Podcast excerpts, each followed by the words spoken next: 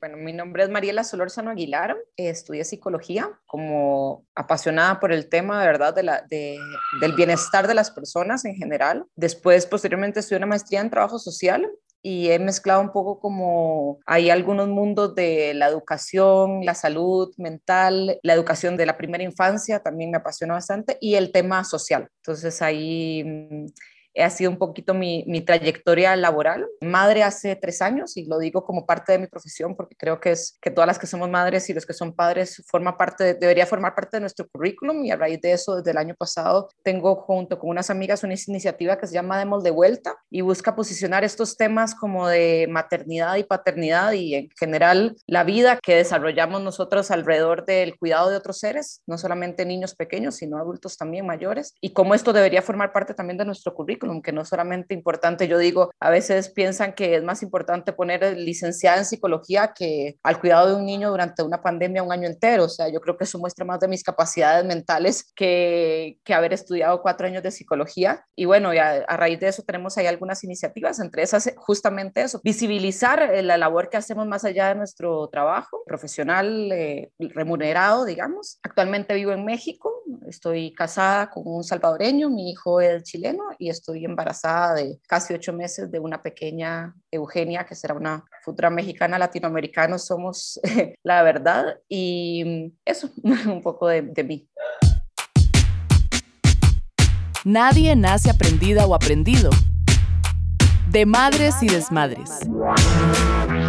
Hola, hola, bienvenidas, bienvenidos y bienvenidas a este espacio de Madres y Desmadres. Hoy vamos a conversar sobre salud mental y maternidades y también quisiera yo tomarme en estos minutos un tiempo para presentar a la nueva productora que me va a estar acompañando a mí en este espacio y también a la nueva conductora que va a estar con todas y con todos nosotros, ella es Yalian González.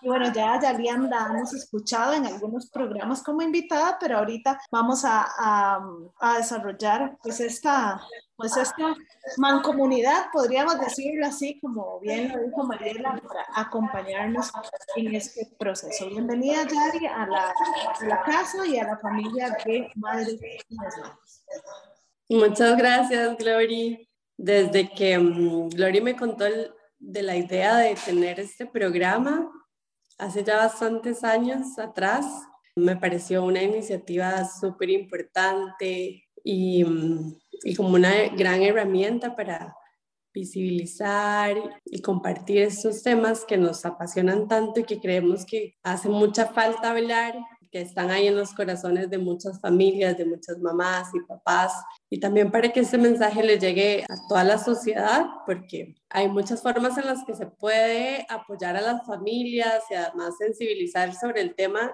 que implica criar niños y niñas en estas etapas de la primera infancia y todo el proceso que significa pasar por la transformación que es la maternidad y la paternidad. Entonces, encantada de estar compartiendo acá en Madres y Desmadres, todos estos desmadres que significan la maternidad y la paternidad y para servirles siempre. Muchas gracias, Glory, por la invitación. Bueno, y a, y a vos por, por, embarcarte literal en esta embarcación, que bueno, que en realidad le apostamos a que los desmadres, pues no van a dejar de ser desmadres por conversarlos, pero van a sentirse más livianos cuando una se da cuenta que hay otras personas que están pasando por algo similar, por algo igual, por algo con lo que nos identificamos. Y eso es como lo más importante. Y en esa identificación es que tenemos a Mariela, que es nuestra invitada de hoy, para conversar sobre salud mental. Yo quisiera que empezáramos por ahí. La salud mental es una de las cosas que más descolado está en la sociedad y quizás muchas veces no le damos como la importancia del caso, ¿verdad? Si nos duele la cabeza, nos podríamos incapacitar, ¿verdad? Y no ir un día al trabajo porque me duele la cabeza o tengo vómito o tengo diarrea, por ejemplo. Pero digamos, si estoy triste, si estoy deprimida, si tengo alguna condición de salud mental, de repente yo digo, no, no voy a ser vaga, voy a levantarme y voy a ir a mi trabajo. No, es que hay que ponerle porque, ¿verdad? Como que nos damos permiso, de la diarrea nos damos permiso, pero si nos pasa algo más en términos mentales y emocionales, ni qué decir, ahí ya es como un poco complicado. Pero entonces, ¿qué podríamos definir como salud mental y qué desmadre hay con la salud mental, diría yo? Bueno, qué bueno decirlo así. Hay mucho desmadre alrededor de eso, la verdad. Y sí, bueno, la salud mental es, al fin y al cabo, como lo acabas de decir, estado del bienestar de cada persona, ¿verdad? Y lo que buscamos es estar bien. O sea, como en un gran resumen es estar bien. Y ese estar bien, se, dependiendo de la definición y de las teorías que agarres, puede ser estar bien mente, cuerpo y alma. Y eso es lo que uno puede como hablar un poquito más holísticamente. Y sí, claro, es, a veces pone mucho el ejemplo como de un carro, de un carro por afuera que se puede ver divino, pero y por dentro el motor está pésimo y el carro no anda. Y eso es un poco a veces lo que nos pasa. Yo puedo estar por afuera muy bien, no tengo dolor de cabeza, no, no tengo ningún problema físico, digamos, diagnosticable dentro de la medicina tradicional, pero tengo el motor hecho mierda. Y el motor, eh, perdón la palabra, y el motor es el, la relación con, pues, con la, el cerebro, por ejemplo. Si mi cerebro no funciona, mi cuerpo tampoco va a andar, ¿verdad? Y, y el cerebro lo digo en general como órgano súper importante y así como es importante el motor en un carro. Hago este símil porque a veces las personas dicen como, bueno, pero justamente lo que vos acabas de decir, puedo, no soy vagabunda, ¿no? Es que mi, si mi cerebro no está bien, si mi cabeza no está bien, por decir, por poner un lugar en las, para, o el corazón, por poner otro lugar a las emociones y eso, em, verdaderamente no vamos a estar bien nosotros. Y es, ha sido desvalidado desde, o sea, podemos remontarnos a libros muy antiguos donde la persona de decir estás loco es una ofensa, ¿verdad? Y, el, y, la locura era una condición de rechazo de la sociedad, ¿verdad? Y hoy en día aceptar y este cambio que hemos ido viendo de aceptar que podemos estar mal y esta típica frase que yo he escuchado mucho últimamente de está bien no estar bien y ese reconocimiento de la importancia de identificar emociones, por ejemplo, y como sociedad yo siento que hemos ido transitando de poder identificar la salud mental como algo importante, como lo acabas de decir, como así es de importante identificar si tengo un dolor de cabeza, una diarrea o lo que sea. Hoy en día que cada persona está preocupada por si tose o no tose, por si le da el COVID o no le da el COVID, así de importante es saber si, si yo estoy bien emocionalmente o no y cómo me levanté hoy o cómo terminé mi día y cómo yo hago ese balance emocionalmente hablando y cómo nos conectamos con eso desde pequeños e, enseñándonos. Nadie nos enseña a, no a controlar, nos enseñan mucho a controlar, más bien nadie nos enseña a identificar y a poder poner palabras a lo que yo siento, a lo que yo vivo y por ende somos una sociedad que todo eso lo reprime más bien y nos enseñan mucho cómo controlarlas y cómo las controlamos. Si nos caemos y lloramos, no está bien porque no hay que dejar de llorar. Entonces, ¿y por qué? ¿Por qué no puedo llorar yo y expresar mi emoción en ese momento de identificarlo? Porque me dolió, porque estoy triste y eso después en un adulto se traduce en, pues perdí un trabajo o no quedé seleccionado en un trabajo en una desmedida tal vez, no sé, posibilidad de enfrentar distintas situaciones de la vida cotidiana, ¿verdad? Y esto lo hablo como en general porque yo creo que como sociedad nos hace falta un poquito a veces esa conexión con cómo está tu corazón. Mi mamá cuando era pequeña una vez, es un, es un video que tenemos grabado que es increíble porque nos, nos preguntó cómo está tu corazón, cómo se siente tu corazón. Y es una pregunta que yo hoy digo, wow, verdadera. Si nosotros nos preguntáramos cómo está tu corazón todos los días, en vez de decir, no sé, cómo estás y que la respuesta aceptada sea un bien y un mal, estaríamos cambiando bastante, así como cuando dicen con una sonrisa cambian todo, con preguntas así, podemos empezar a cambiar de visibilizar el de ánimo y en conclusión después más, más adelante la salud mental y todo, pero el estado de ánimo como algo importante y también validar el decir, hoy no estoy bien, o sea, hoy, hoy estoy enojada. ¿Por qué? Porque dormí mal. ¿Y por qué? Por X y Y y ahí uno puede empezar o nada más, hoy no estoy bien y, y el bien o el mal me, me cuesta sacarlo, pero creo que se entiende como el trasfondo de decir, podemos ir un poquito más allá y eso hay que empezarlo a, a normalizar un poco más de como sociedad abrir, abrirnos a las emociones. Y creo que es algo que en este camino de ir visibilizando distintas cosas, vamos cambiando. Por eso, bueno, es súper importante esta, digamos, la semana de la visibilización de la salud mental y otro montón de temas que, que ahora eh, un día alguien decía así como, bueno, ahora hay día para todo. Qué bueno, qué bueno que hay día para todo porque todo es muy importante. Entonces, hay que hablar de todo. Claro, por supuesto, qué lindo. Me gusta eso. Y estaba pensando un poco en esa pregunta de cómo estás y que la respuesta es que bien, que dijiste que la respuesta es que bien o mal, pero incluso decir mal no está como socialmente bien visto. Entonces al final siempre hay que responder bien o muy bien o pura vida, pero incluso decir mal no es como, como, o sea, como que esa pregunta la, es tan importante, pero ya la normalizamos y la damos por sentado.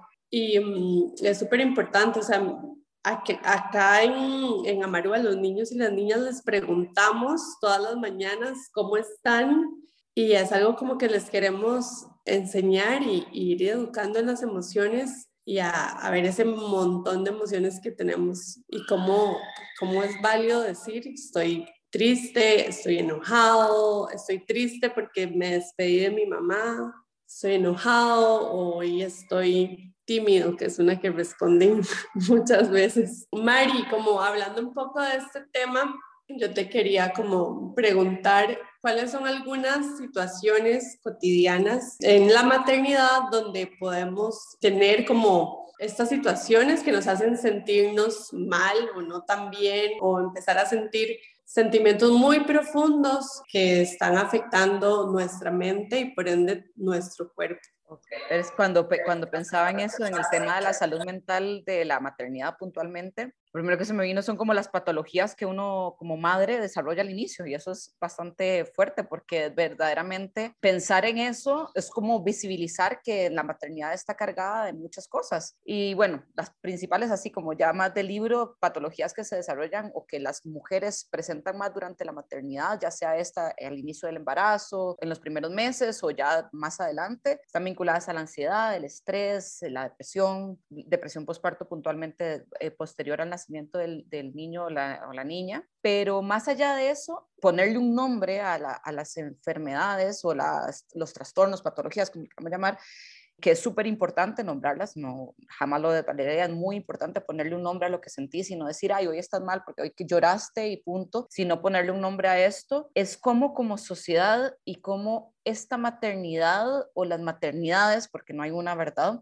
las maternidades han sido insertadas en la sociedad, cómo es, cómo, cómo es ser madre en Costa Rica, cómo es ser madre en distintos países, pero más allá de cómo es ser madre en distintos países, es la maternidad hoy en día está siendo más visible, un tema importante que es ser madre es un cambio, es una revolución es un cambio revolucionario para cualquier persona que lo es, cualquier persona que está cerca de una madre lo puede saber. Y este cambio es un cambio en todos los sentidos y nuevamente lo que se ve más es lo físico. En el momento que vos quedas embarazada, yo siempre he dicho, porque los primeros tres meses, los primeros tres meses deberían de cuidarnos más que al final. No es que al final yo ahorita ya estoy cansada, yo tengo casi ocho meses de embarazo y ya uno está cansada, pero perdón, los primeros tres meses yo no me sentía bien. Tenés un cambio hormonal revolucionario, o sea, las, tus hormonas están revolucionadas, están creando un nuevo ser, no te sentís bien, o sea, a mí personalmente me dan unas náuseas terribles, entonces te sentís mal, vómitos, etcétera, y emocionalmente tu cuerpo se está preparando, está cambiando, está creando un ser dentro de vos, o sea, yo siempre he dicho eso, para mí es como mágico, es como estás haciendo una persona dentro tuyo, y eso en los primeros tres meses, ya ahí ya como más desde la, desde la medicina, es, es, hay un montón de cosas que se están creando, entonces solamente porque yo no veo la panza, no veo que está embarazada, no la tomo en cuenta como con todo lo demás que viene ese paquete de esa futura madre, ¿verdad? De esa preparación de esa mamá. Ya al final, pues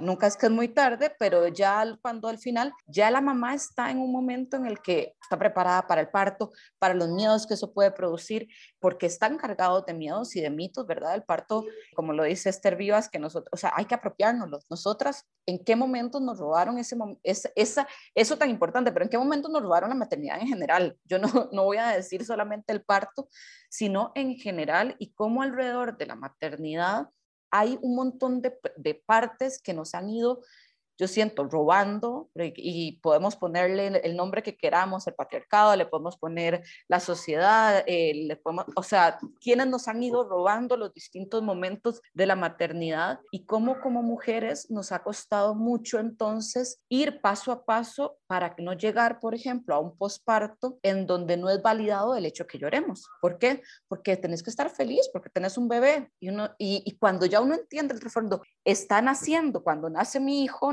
o mi, mi hijo, porque yo tuve un hijo primero, nace una madre también y yo estoy naciendo y estoy, y acaba de salir de mí un ser que estuvo dentro de mí nueve meses, como yo valido eso y lo valido desde las acciones, lo valido desde la, como sociedad, el hecho de que esa persona está también naciendo, pero no, yo hoy, hoy se lo comentaba a, a Luis, a mi esposo, y le decía, así como hemos normalizado que o sea, usted jamás iría a visitar a un bebé recién nacido sin, y, no lo, y se lavaría las manos antes de tocarlo, porque yo creo que ninguna persona tocaría a un bebé recién nacido sin lavarse las manos. Así le deberíamos de preguntar a la mamá si quiere que toquemos a su hijo, porque verdaderamente no todas las mamás queremos que toquen a nuestro hijo recién nacido. Yo siempre he dicho, ¿por qué nos preguntamos tanto de cómo tocar un bebé, agarrarle la cabecita para que no se caiga, para que no se le caiga? Como sabemos un montón de cosas de, de que el, del bebé, pero no de la madre. Y el cuidado de la madre, ¿dónde queda? Entonces es ahí donde desencadenamos después una posible depresión o un baby blues que es de llanto y la mamá se siente sola, o sea, está sola llorando, de repente en el, se encuentra bañándose, llorando desconsoladamente, no entiende por qué está así de triste, porque no se entiende, porque nadie nunca le dijo, porque nunca hubo una mamá o una papá o una, una tía, alguien que le dijera,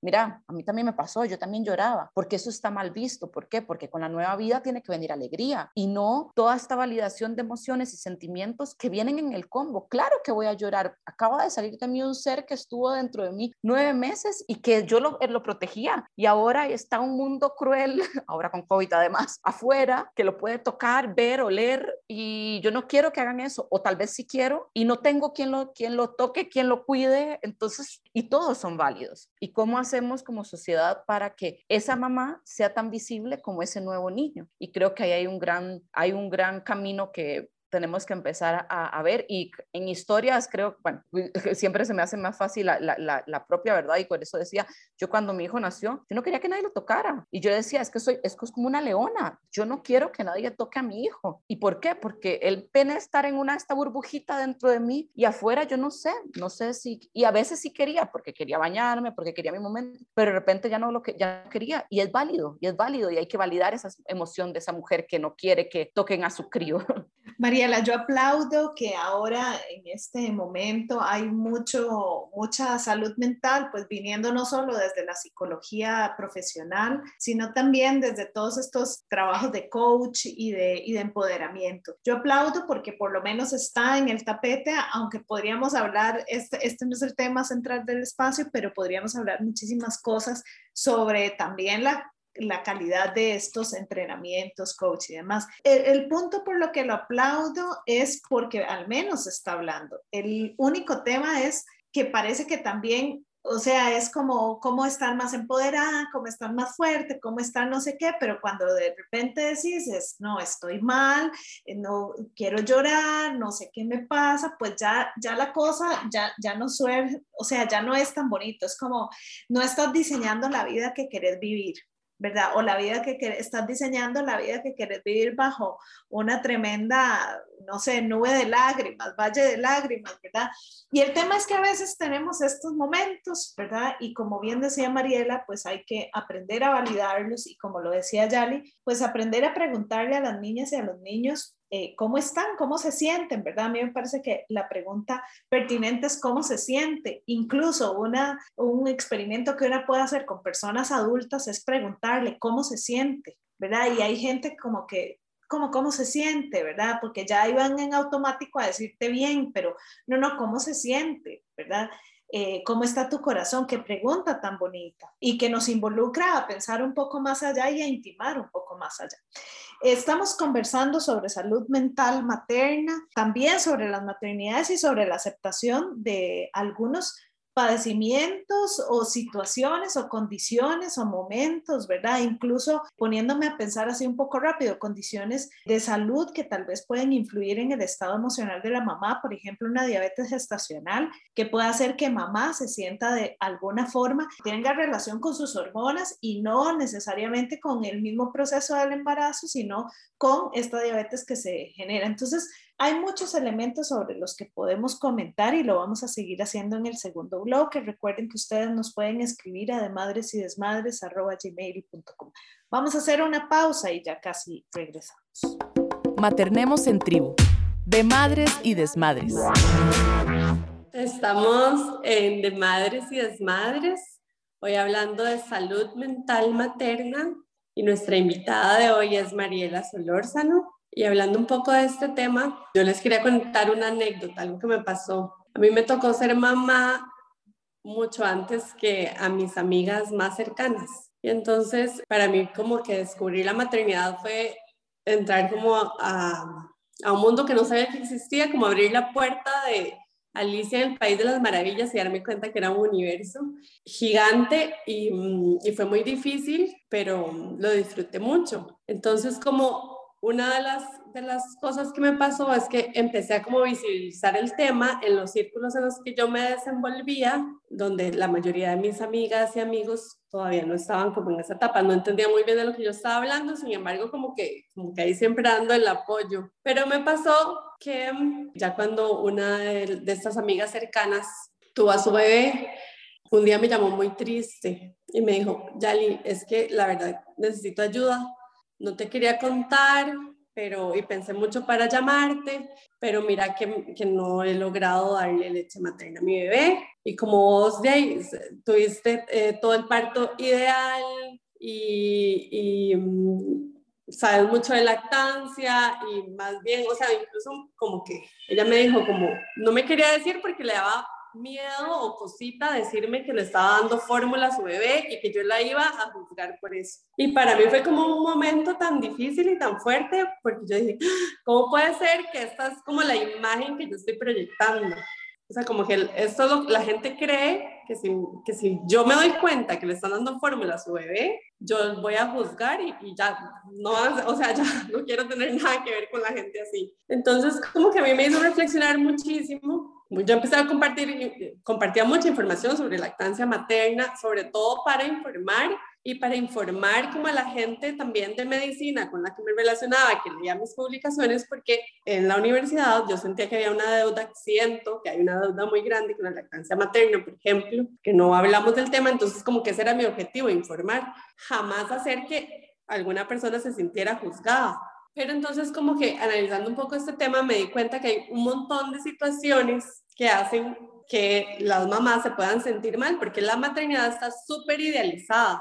Y entonces como que nos han vendido una idea de maternidad donde todo es lindo, donde todo es perfecto, donde mm, dar teta es lo más fácil, lo más bonito, se ve divino en la fotito. Entonces como que empecé a, a, reflexionar como esa imagen que yo estaba proyectando y empecé a escribir también de las cosas tristes, duras y fuertes de la maternidad, que la verdad es que para mí ha sido como lo más difícil de mi vida, un poco como en esa reflexión.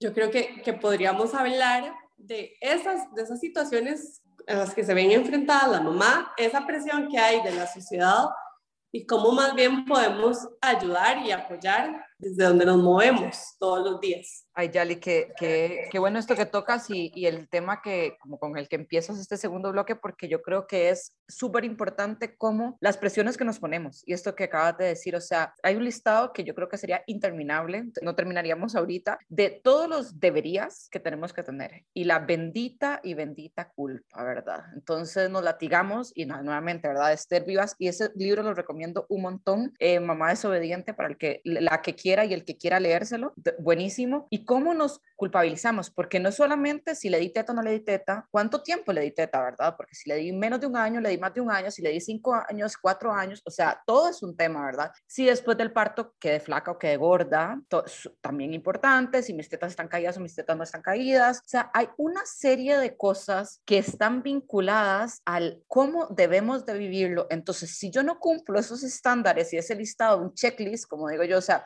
si no quedé flaca después de los tantos días, tin. Si no pude dar teta, si no sé qué, si mi hijo no duerme, ah, si mi hijo no duerme solo, mi hija no duerme solo, ¿verdad? Otro, check, check. Eh, si no se, si no gatea tal edad, si no camina, y ya ahí le empezamos a meter una cantidad de deberías y de culpas a esa bolsa de la maternidad, que llega un momento en el que es o insostenible, nos consideramos malas madres, y bienvenidas a las las madres, porque todas somos malas madres en algún momento, y eso está bien, y verdaderamente es muy difícil cumplir con todos esos estándares. O sea, yo digo, es casi que imposible y ahí es donde tenemos que, y, como anécdotas como esas, hay, hay, hay, hay, varias y creo que al inicio, antes de, de, de empezar a conversar del tema, me, me hizo clic una que es, yo también estoy muy, muy a favor de la lactancia materna, del, del parto natural, por una importancia de lo que vos decís, de la visibilización de algo que durante mucho tiempo no se ha hablado y no nos han dicho, no por un hecho de, que, de condenarlo, a tal punto que yo, por, por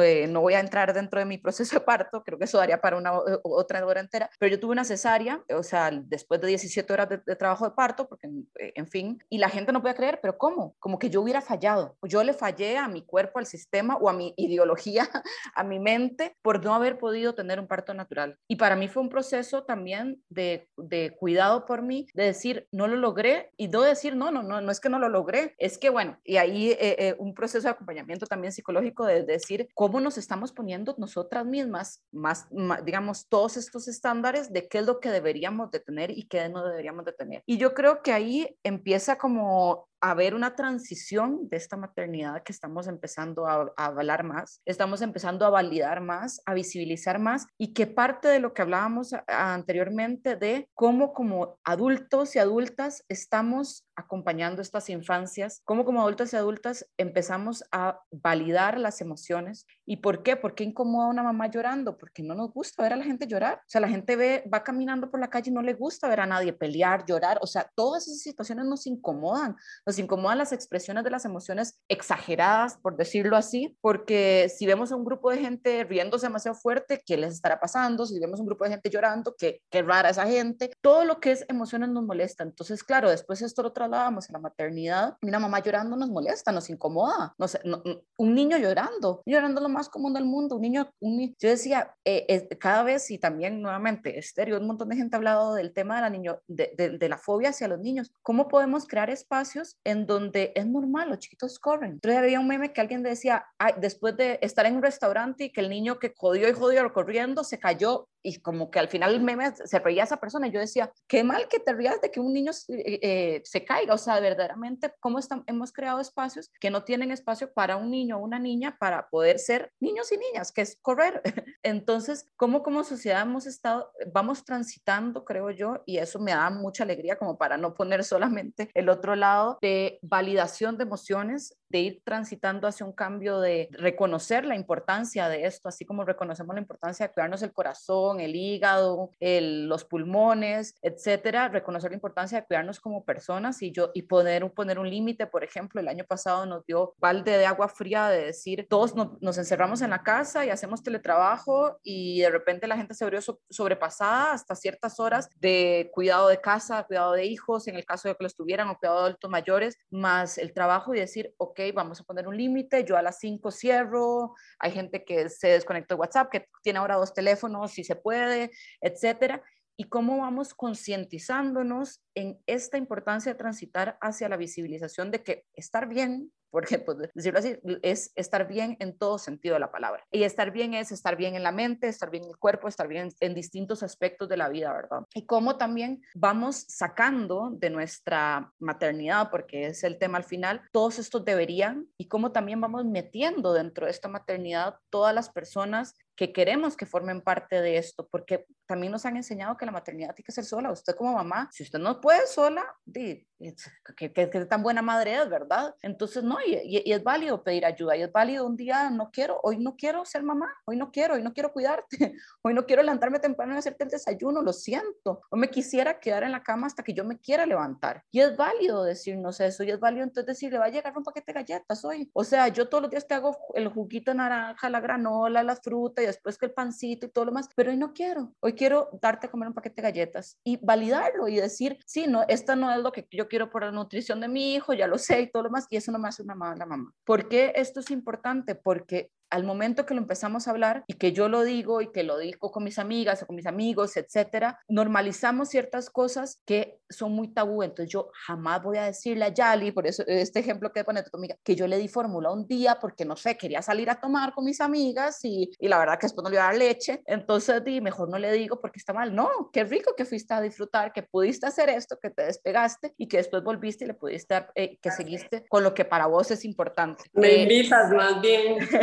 Exacto, exactamente. Mariela, yo, yo pienso también que en el fondo estamos hablando de un tema de respeto, ¿verdad? Y de no juzgar, pero esto esto con las maternidades o sin las maternidades, ¿verdad? O sea, yo creo que hay una política, eh, no sé cómo llamarlo, una política como de lo cotidiano de meterse en la vida ajena. Básicamente sería eso, o sea, como ¿por qué nos metemos en la vida ajena? ¿Por qué si te casas la gente dice, ¿y para cuándo los chiquitos? Si sacas una tesis de doctorado, ¿para cuándo el doctorado? Sí, o sea, como que siempre hay una demanda excesiva de cosas por hacer, ¿verdad? Y quisiera también referirme a algo que dijiste sobre la fobia de las niñas y los niños, ¿verdad? Que ahora es como esta cosa de, de niños corriendo, perritos haciendo, ¿verdad? Porque también hay gente que le tiene como, como tirria las mascotas cuando son muy alegres, muy felices, ¿verdad? O sea, como los animales de compañía también. Hay un tema como del control, ¿verdad? Que yo creo que es, eh, se basa mucho en la culpa, ¿verdad? O sea, como, como tener un espacio, o sea, inmaculado, ¿verdad? Blanco, puro, limpio, donde no pasa nada, donde no se escucha un ruido, como que esta estética de, de la limpieza también o sea, ha ocasionado que realmente sea una estética falsa, porque en la vida hay ruidos, la gente golpea chunches, los niños corren, se caen, pasan cosas, o sea, como que, como que también pasa algo con esta salud mental de una sociedad que no parece que no está tan bien, ¿verdad? A mí me gustaría que nos conversaras en el tiempo que nos queda, que son cortitos, son como unos cinco minutos, de algunas propuestas también que, que pueden haber en términos de salud mental y de atender. Creo que hemos hablado de algunos algunas cotidianas y algunas que nos llevan a la reflexión, pero ¿qué otras podrían, podrían haber ahí? Perfecto, yo creo que eh, hay que partir y, y que es un camino que también Latinoamérica está muy, muy rezagado. Digo Latinoamérica en general porque verdaderamente somos una, una región bastante igualitaria en su desigual, e, e, en, replicar la desigualdad, ¿verdad? Y eso es el empezar a incluir a las, a, a las paternidades, o sea, a los padres principalmente, es algo que tenemos que meter dentro de, dentro de, dentro de este combo que es ser, dentro de este combo que es la crianza, porque al final todo lo que hemos hablado de la maternidad viene vinculado a un a un, a un tercero, ¿verdad? O una tercera. Y en ese sentido tenemos una gran deuda histórica. Costa Rica es de los países que a mí me da un pesar cuando yo me di cuenta hace poquito. Yo no podía creer que Costa Rica no tuviera licencia de paternidad, porque yo, mi hijo nació fuera de Costa Rica, entonces mi esposo le dieron una licencia de paternidad muy corta de cinco días, porque verdaderamente lo que buscan esas licencias son la complementariedad de vaya, inscriba a su hijo, eso es lo que se tiene que hacer y eso es lo que la sociedad te dice que tienes que hacer, ¿verdad? Ser proveedor, que además ya hoy en día hasta eso se pone en duda, ¿verdad? Costa Rica tiene de los porcentajes más altos de padres ausentes y ausentes no solamente físicamente y emocional, sino económicamente hablando también. Y como sociedad tenemos esa deuda también con ellos, digo, porque no los hemos involucrado. Yo, yo hablando de este tema también decía, si cuando vas a visitar a un recién nacido, bebé es uno, mamá es dos, papá es tres. O sea, sí o sí en esa ecuación papá estrés y cómo como sociedad también tenemos ahí una deuda de ellos por un lado, desde pequeños, enseñándoles, replicando muchas familias esa responsabilidad de usted lo que le toca es, es, hacer el proveedor, usted lo que le toca son distintas otras cosas y no hacerse cargo de todo lo otro que hemos hablado desde las madres, ¿verdad? Entonces, creo que por ahí hay empezar como un cambio cultural y eso es lo más difícil, más bien, empecé por lo más difícil más bien, porque lo más fácil sería hacer una licencia de paternidad que busque la corresponsabilidad y que tenga tres meses igual que la madre para que ambos se puedan encargar de la crianza, etcétera, que esos países como España están muchísimo más avanzados o un montón de países de Europa que podríamos poner ejemplos de año de licencia de maternidad que son un éxito, pero ahí también dejamos a un gran grupo de mujeres y padres fuera que son todos los que no trabajan hoy en día eh, o que trabajan desde la informalidad, que son emprendedores o lo que sea, y que una licencia de maternidad o paternidad solamente para estar con los hijos no es lo que resuelve hoy en día una problemática que va más allá de eso, que es lo que yo he dicho, o sea, es el respeto, lo mencionaste tú, Yali también lo dijo desde los deberías, o sea, hay un, un listado de cosas que hoy en día como sociedad tenemos que ir cambiando y eso es un cambio cultural de cómo la responsabilidad de la crianza y del cuidado Y digo del cuidado porque ahora también después nos vamos a ver con sociedades más envejecidas en donde la salud mental y el cuidado de otro va a ser más bien de un adulto mayor más que de un niño o una niña. ¿Cómo como sociedad nos hacemos cargo? Y esta responsabilidad la dejamos de, pasar primero a las mamás, después a los papás o a las abuelas o a, e, etcétera. Y es una y es una responsabilidad compartida. Y esto yo siento que el COVID nos lo dejó bastante claro. Es decir, o sea, el año pasado nosotras y nosotros nos encerramos y nos dimos cuenta que solos es bien difícil, que solos es, es, complicadísimo y que solos eh, verdaderamente sí, hay muchos, muchos papás y mamás decían, bueno, si no hubiera estado acá encerrada, no hubiera podido ver a mi hijo crecer de tal manera, o sea, como viendo el lado bueno y todo, pero al fin y al cabo también hay una gran parte de responsabilidad social de decir, nosotros nos tenemos que hacer cargo y todos, entre todas y todos, nos tenemos que hacer cargo del cuidado de todas y todos. Muchas gracias, Mari. Muchas gracias por esta conversación tan productiva. Yo creo que por ahí va como empezar a hablarlo, empezar a visibilizarlo, empezar a, a, a hacerlo sentir en cada uno de nuestros círculos, las amigas que tenemos que están atravesando, las familias también que están atravesando por el embarazo, empezar a hablar de la salud mental desde el embarazo, incluso desde antes, y, y tocar esos temas que a veces pueden ser incómodos y difíciles, pero visibilizar que, que no te vas a sentir muchos días no te vas a sentir bien, que los niños y las niñas requieren un montón de presencia y de contención emocional y que por, por lo tanto esas personas que van a estar al cuidado también requieren tener esa contención y esos momentos de, de cuido y de autocuido también y empezar a a que la sociedad lo vea como una necesidad real y, y, que podemos apoyarla desde, desde muchos lugares y desde muchos papeles. Esto fue Madres y Desmadres. Muchas gracias, chicas, por esta conversación tan, tan linda. Yo me voy con el corazón muy agradecido y, y te agradecemos por, por el tiempo, Mari. Qué lindo ahí saludar a Santi. Ay, muchas gracias a ustedes por la invitación. La verdad que un tema que apasiona y que siento que igual ahorita que mencionas quedan muchos pendientes, así que feliz de participar en, en, otro o que este tema se siga hablando desde otros desde otras profesiones, otras otras personas, pero un tema súper importante, así que muchas gracias. Y nos encontramos entonces la próxima semana. Chao. Hasta luego.